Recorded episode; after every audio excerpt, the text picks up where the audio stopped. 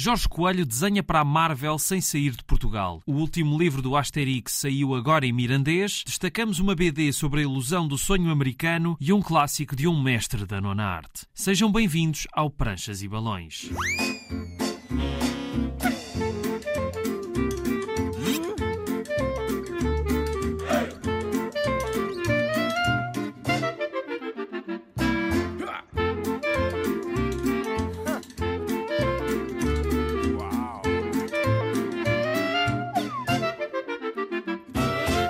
Estamos para mais uma viagem pelo mundo da banda desenhada e já agora, sabe o que é um romance gráfico?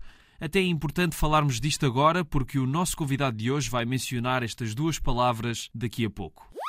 Talvez já tenha ouvido essa expressão, ou até a viu estampada em algum livro com que se deparou algures, ou se calhar o que até conhece é novela gráfica. Em boa verdade, esta expressão vem do original inglês graphic novel, e sendo que nessa língua novel significa romance e não novela, que é menos extensa do que um romance, é a primeira tradução que devemos seguir. Este termo, que está longe de ser consensual, foi criado para distinguir um certo tipo de banda desenhada, mas um romance gráfico significa isso mesmo, um romance em imagens. Por outras palavras, é uma história em banda desenhada supostamente mais elaborada, com a dimensão no número de páginas de um romance convencional e, e também há semelhanças na forma como a história é contada, com mais profundidade por, lá está, não ter aquele limite de páginas de outros formatos. Assim, os romances gráficos não são um género de BD, mas um formato normalmente com as dimensões de um livro de texto normal, mas há vários tamanhos e feitios. Podem também ser divulgados em capítulos, primeiro em revistas, antes da sua publicação em livro, que reúne todos os capítulos que contam uma história contínua, mas estas histórias resistem mais em livro, até porque ganham um certo prestígio, são por isso livros mais caros, mais vistosos, mais sérios,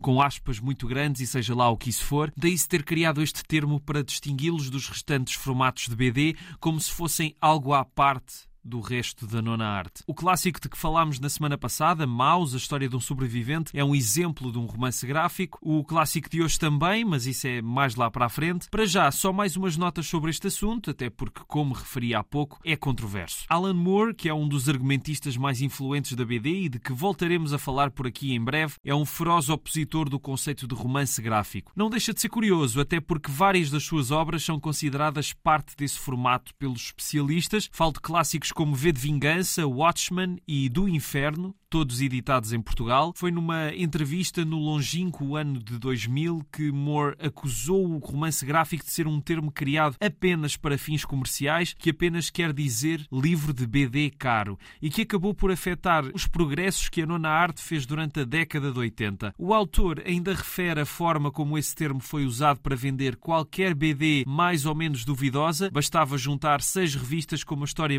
medíocre para venderem como um livro de romance gráfico e ganha outro estatuto. Já Neil Gaiman, outro dos grandes mestres da escrita para BD, responsável pela série Sandman, quando alguém lhe disse que ele escrevia não livros de BD, mas romances gráficos, ele disse, e passo a citar, senti-me como alguém que acabou de saber que não era realmente uma prostituta, mas sim uma mulher da noite. É fácil perceber estas perspectivas, é verdade que há um certo aproveitamento à volta do termo romance gráfico e que não deveria haver uma distinção entre banda desenhada de alta e de baixa categoria. No entanto, e desde que não seja usado de forma elitista e descabida, há um sentido nesta expressão para definir essas BDs mais longas, mais densas, mas que em nada desvalorizam todos os outros formatos de BD, as revistas, os álbuns de 44 ou de 62 páginas ou tudo o resto. Porque o que interessa realmente é o que é ou não banda desenhada. O resto é conversa.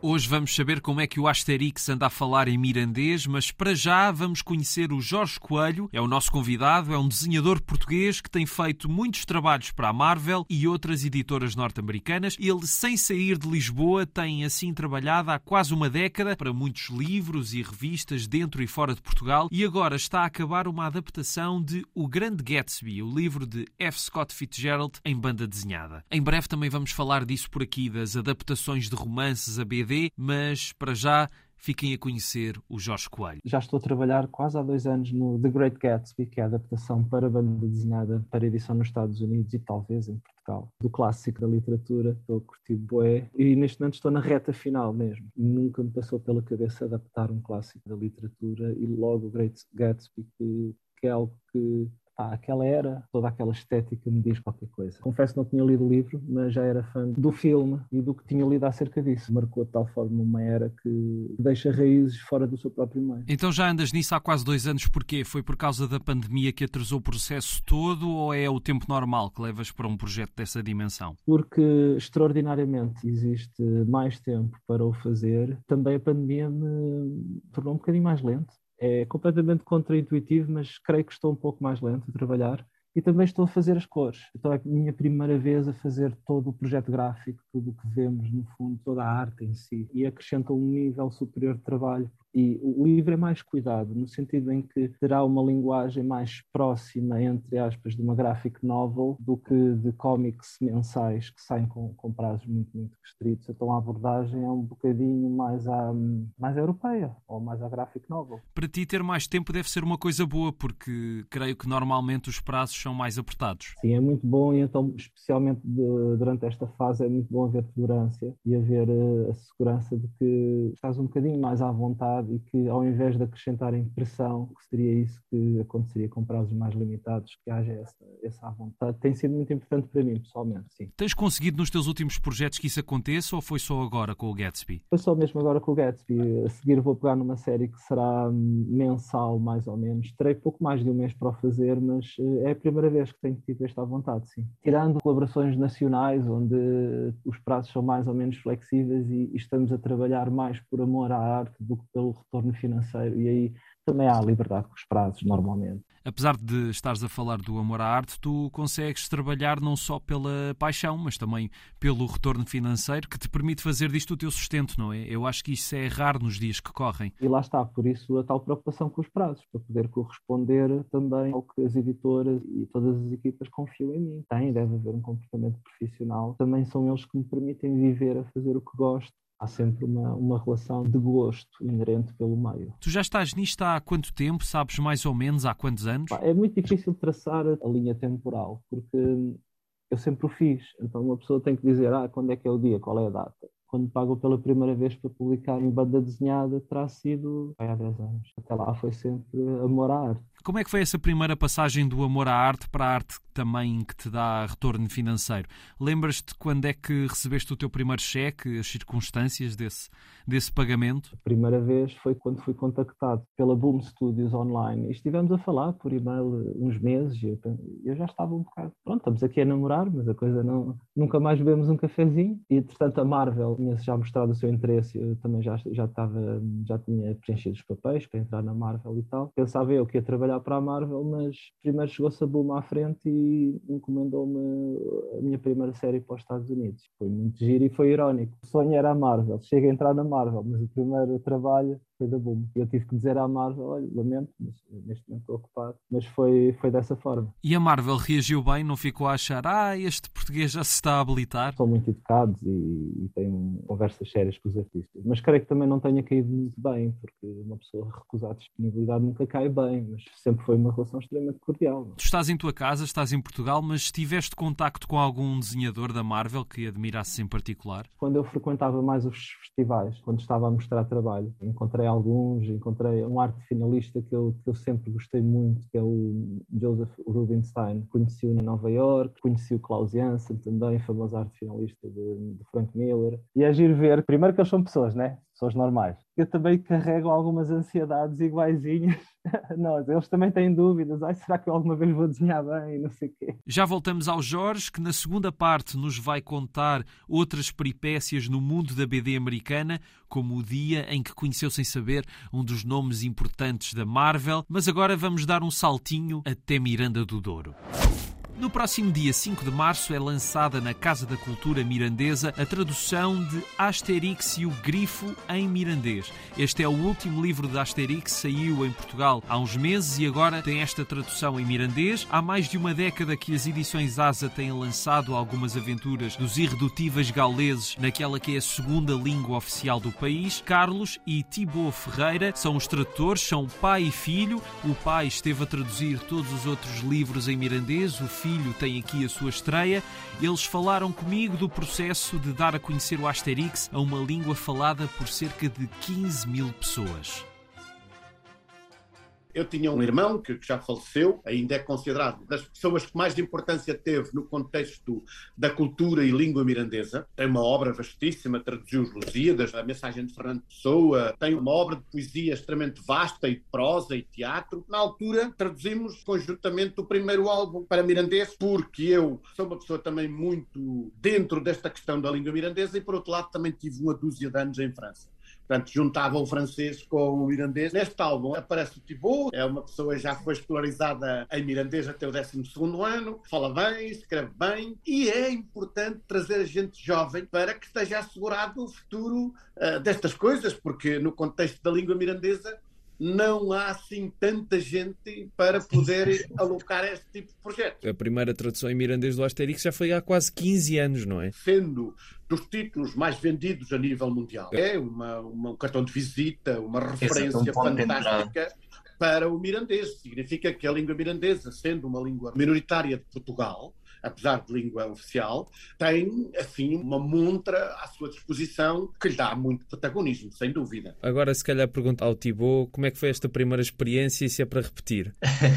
foi, foi uma experiência muito interessante. Ter esta oportunidade de poder apoiar na, na tradução de uma obra tão conhecida e tão importante como é o Asterix e, sobretudo, poder dar o meu contributo para a cultura mirandesa é, é, é fantástico. Obviamente, todo este trabalho de tradução é um trabalho altamente complexo, porque nós traduzimos diretamente do francês e não é só traduzir palavra por palavra. Há muita adaptação, disso, não é? Dos trocadilhos. E, e, as diretrizes são muito específicas, nós não podemos traduzir à vontade, tem, tem que ser muito dentro do universo do, da língua francesa, temos que justificar muitas das nossas opções e, portanto, é um trabalho divertido, porque nós temos também que dar um pouco o, o nome mirandês à maior parte das personagens, não é? O Carlos já está um bocadinho mais rodado nisto, mas para os dois, quais é que foram os desafios desta, desta nova aventura? Eu sei que houve ali uma questão com o título, não foi? A língua mirandesa está assim um pouco entalada entre o português e o castelhano, tratando-se de uma língua minoritária, há ali o que nós chamamos de um diglossismo, quer dizer que recebe muitas influências do castelhano e muitas influências do português.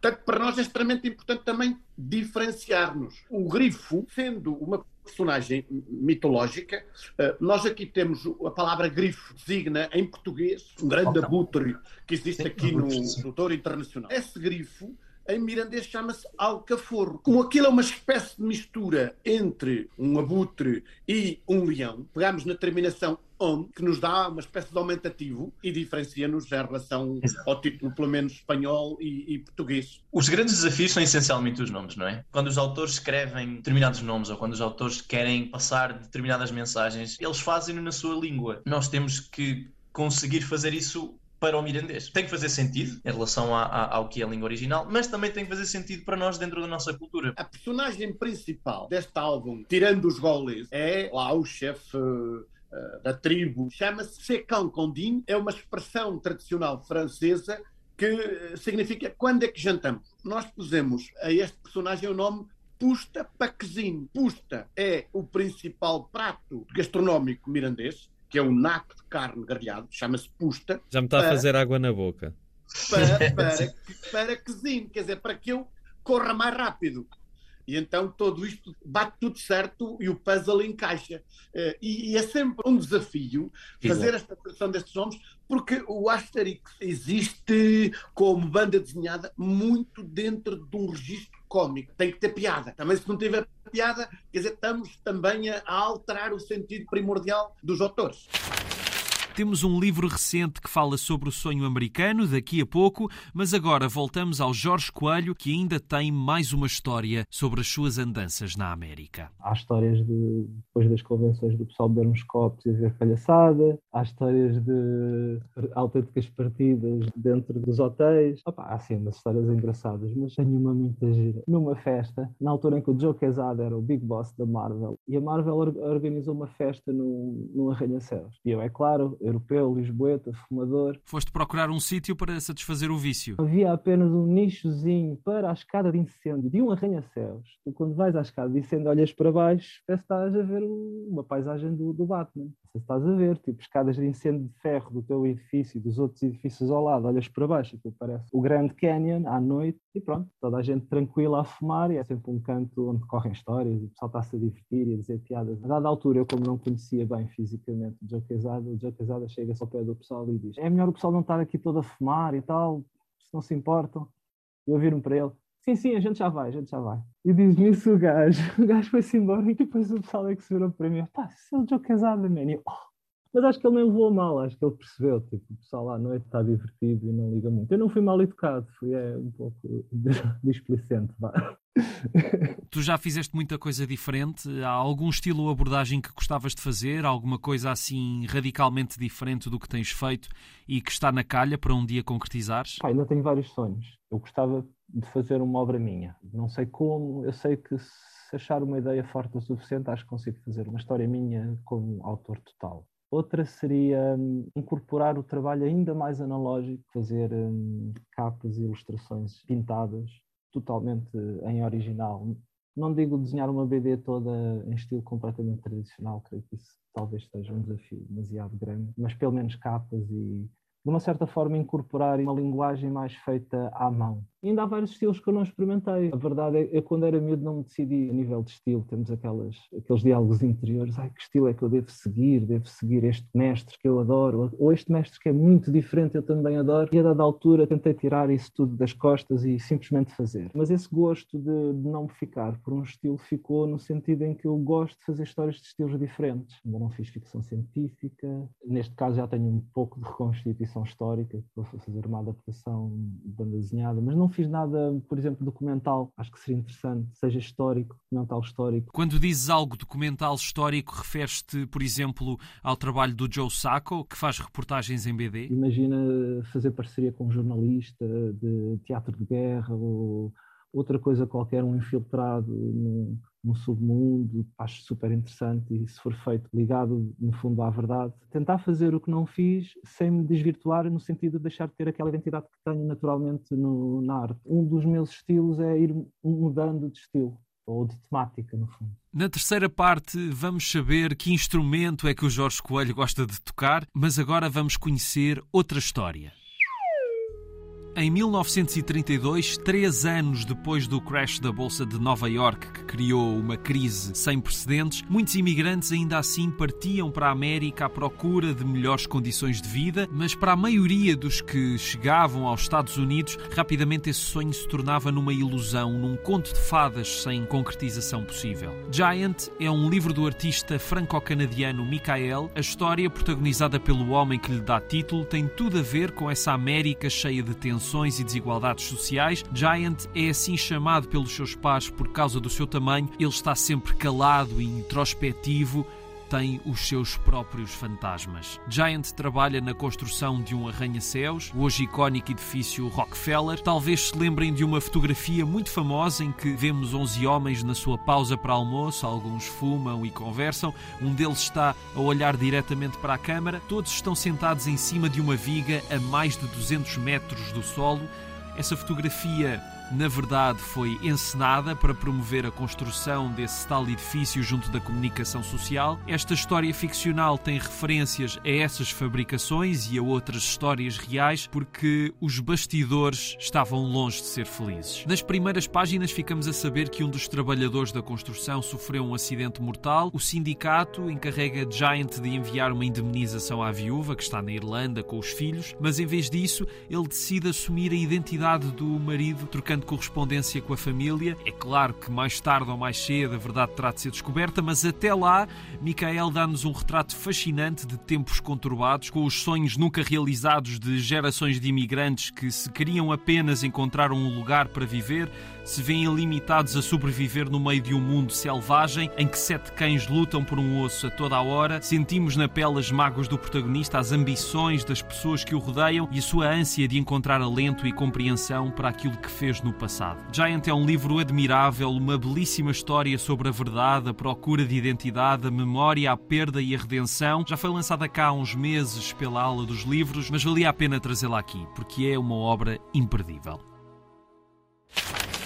Will Eisner é um dos grandes mestres da BD, mas antes de falarmos nele, vamos voltar uma última vez ao Jorge Coelho. Ele tem mais coisas a dizer sobre o meio da BD em Portugal e também vamos ficar a saber então qual é que é o instrumento que ele gosta de tocar. Por cá, continuo a trabalhar, mesmo que seja só em, em projetos pontuais e colaborações, continuo sempre a colaborar. Até eu venho da escola dos fanzines, portanto eu venho da escola de a gente junta-se e faz aqui um projeto, portanto isso nunca está muito longe do meu ser. De qualquer forma, é difícil difícil é sustentar um artista durante meses a fio. Realmente é um grande investimento e para o mercado editorial português é, é muito difícil, eu compreendo. Tenho a impressão que a maioria dos artistas portugueses só é valorizada cá dentro quando tem sucesso lá fora. Tu começaste a sentir isso a partir do momento em que o teu nome passou a ser mais noticiado, em que as pessoas falavam que eras o desenhador, que faz coisas para a Marvel e para a Image, ou, ou não sentiste isso? Na realidade, não. Talvez o, o lado oficial para quem está de fora pareça assim, mas eu dou-me com o pessoal da, da, ilustração e da banda desenhada em Portugal e eu sempre colaborei sempre fui, entre aspas, conhecido como o Jorge, que gosta de desenhada e faz umas coisas giras. E nunca senti falta de apoio ou de irmandade ou de reptos, convites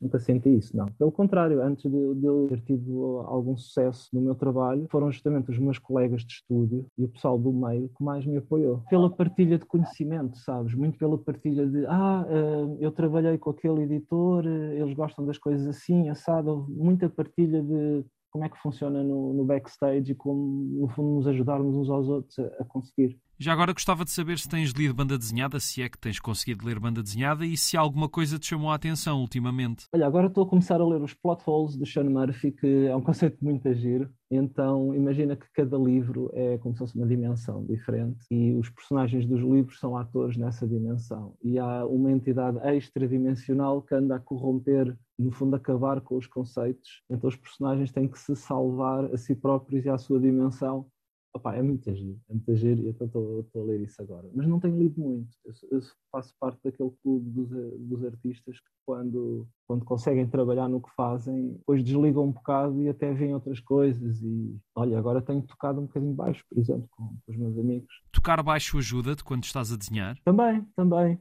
alivia um bocadinho as tendinites, os movimentos, é mais saudável, não podes para quebrares a tua posição. E exercita outras partes do teu ser, tiram-te momentaneamente da rotina. E então, infelizmente, pertence a esse clube de quem, quando começa a fazer livros, deixas de ler.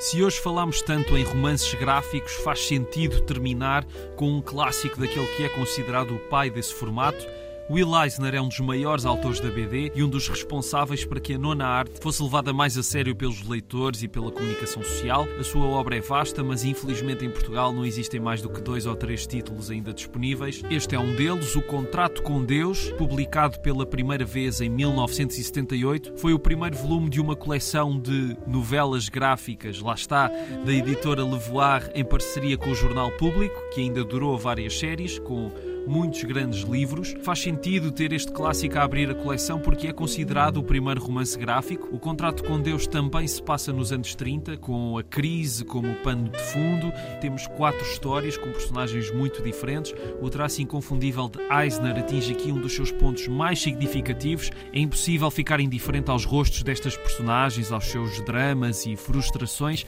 e às pequenas alegrias que ainda podem acontecer na sua vida, marcada por dificuldades, pela pobreza e pela violência. Das quatro histórias que são extraordinárias, destaco a que dá título ao livro, porque foi a que mais me marcou, em que um judeu, muito ligado à sua religião, diz ter feito um contrato com Deus, em que espera ter uma vida feliz em troca das suas boas ações. Mais tarde perceberá que esse contrato, afinal, até pode não ter sido assinado pela outra parte. É uma narrativa dramática cheia de intensidade e uma bela parábola sobre a condição humana. Há uns tempos falou-se de uma adaptação ao cinema por Barry Jenkins, realizador de Moonlight, que venceu há uns anos o Oscar de melhor filme. Infelizmente, parece que esse projeto ficou na gaveta, mas ainda temos o original, a obra-prima do Will Eisner, Um Contrato com Deus, um livro essencial e que ainda está disponível.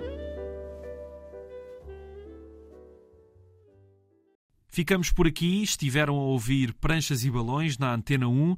O programa fica disponível em podcast em RTP Play e nas plataformas de podcasts. A sonoplastia é de Tomás Anaori e eu sou o Rui Alves de Souza. Até à próxima.